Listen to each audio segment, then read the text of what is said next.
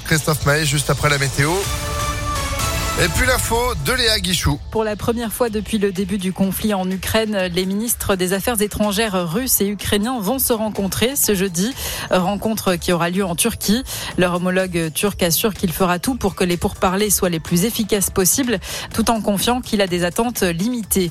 Pour évacuer les civils des zones de combat, un accord a déjà été trouvé ce mercredi entre la Russie et l'Ukraine. Six couloirs humanitaires ont été mis en place, mais des responsables ukrainiens accusent l'armée russe de poursuivre les frappe dans certaines de ces zones, notamment à Mariupol où l'armée russe aurait visé une clinique pour enfants. Au moins 17 adultes seraient blessés. Il n'y aurait aucun enfant parmi les blessés ni aucun mort, d'après un premier bilan. La guerre en Ukraine qui sera à l'ordre du jour d'un sommet entre les 27 pays membres de l'UE. Ils se réunissent ce jeudi à Versailles. L'objectif est de redéfinir un nouveau modèle économique pour l'Union européenne avec plus d'indépendance, notamment vis-à-vis -vis de la Russie, dans le domaine de l'énergie mais aussi de l'alimentaire.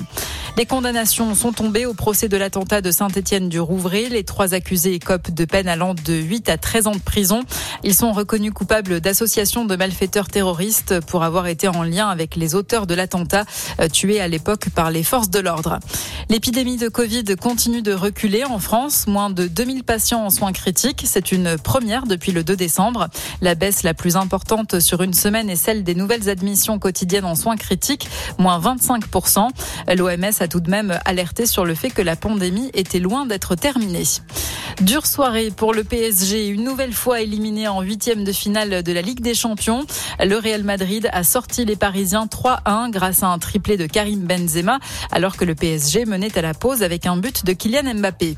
En revanche, en Ligue Europa, l'OL arrache la victoire 1-0 contre le FC Porto en huitième de finale aller. Le match retour est prévu jeudi prochain. Voilà pour ce point sur l'actualité. Merci de l'avoir suivi. Et merci Lucas Paqueta. On va revenir sur cet énorme exploit de l'OL. Ce sera dans la foule à 6h30 avec Sandrine Ollier. En attendant, 6h02.